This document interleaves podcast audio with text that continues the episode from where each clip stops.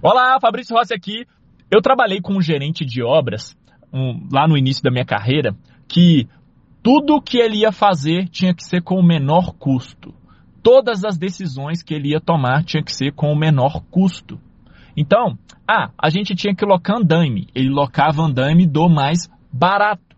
Ah, a gente tinha que contratar um subempreiteiro para passar a parte de alvenaria e reboco e também de drenagem, sei lá ele ia e contratava o empreiteiro mais barato, que tinha o preço mais barato.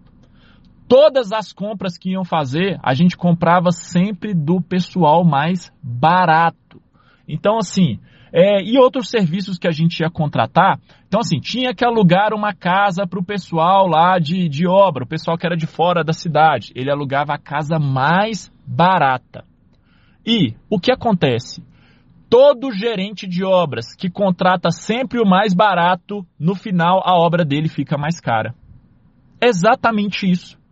E eu passei por esse gerente de obras e passei por alguns outros também, tá? Conheci alguns outros também, só que no final a obra ficava mais cara.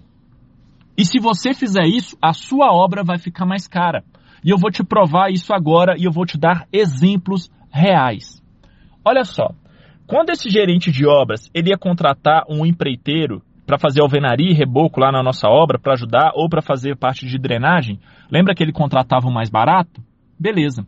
Aí ele trazia para nossa obra o empreiteiro que ele dava uma dificuldade gigantesca de gestão porque ele não tinha toda a documentação completa. Aí esse empreiteiro, a gente tinha que ajudar, gastar tempo para ajudar ele com a documentação e liberava o cara para trabalhar. E aí, depois de seis meses e tal, ou quando esse cara saía, esse cara não recolhia o INSS dos funcionários. Aí, os funcionários uhum. saíam e entravam na justiça e aí acionavam a nossa empresa como corresponsável. E aí a gente que tinha que pagar a rescisão ao invés de contratar aquele empreiteiro que era um pouco mais caro, só que ele era todo organizado, com os documentos organizados, com os impostos organizados, com os encargos sociais do pessoal organizado. Consegue perceber isso? Quando a gente ia fazer aquisição de materiais, principalmente os materiais né, que tinha é, maior valor ali de compra e maior volume, então a gente sempre comprava do mais barato. E às vezes, é, eu lembro até da, da concreteira. Tinha uma concreteira que ela era mais barata pra gente. Só que ela era que ficava mais distante da obra. Enquanto tinha uma concreteira que era muito mais perto, era menos do que a metade do caminho da outra, o concreto era um pouco mais caro. Só que aí, cara, a gente contratava mais barata. A mais barata, por ser mais longe e por ter uma estrutura menor, ela não conseguia atender a gente. Quantas vezes eu briguei com o cara da concreteira que ele me mandava um caminhão de concreto por hora. Um caminhão de concreto a cada uma hora e meia, sendo que eu tinha é, planejado um caminhão a cada 25, 30 minutos.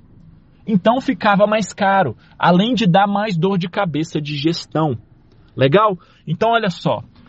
Quando você for fazer qualquer contratação na sua obra, não busque apenas o mais barato. Você tem que pensar em custo-benefício.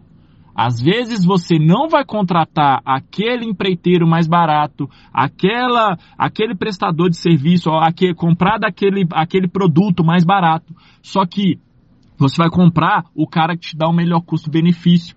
O cara que tem toda a documentação e não vai te dar trabalho de gestão, ele não vai te gerar passivo. A concreteira que ia me entregar o concreto mais rápido, que não ia falhar na programação. E olha que eu, eu concretava coisa demais, gente. Teve, teve mês que a gente pagou para a concreteira um milhão de reais de concreto que a gente comprou. E só para fechar aí o raciocínio também, em relação a, a casas e moradias, é, esse gerente do contrato, ele alugava a casa mais barata. E aí ele colocava o pessoal para morar longe da obra. E a gente tinha um custo de Kombi e de transporte muito grande.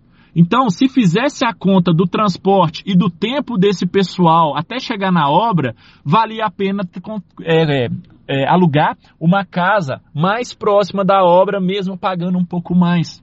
Você conseguiu perceber isso? Então, quando você soma tudo isso, no final a obra do engenheiro gerente de contrato que contrata tudo mais barato, ela sai mais cara. Ok? Desejo sucesso para você. Vamos para cima, vamos ganhar a nossa quinta-feira. Um grande abraço.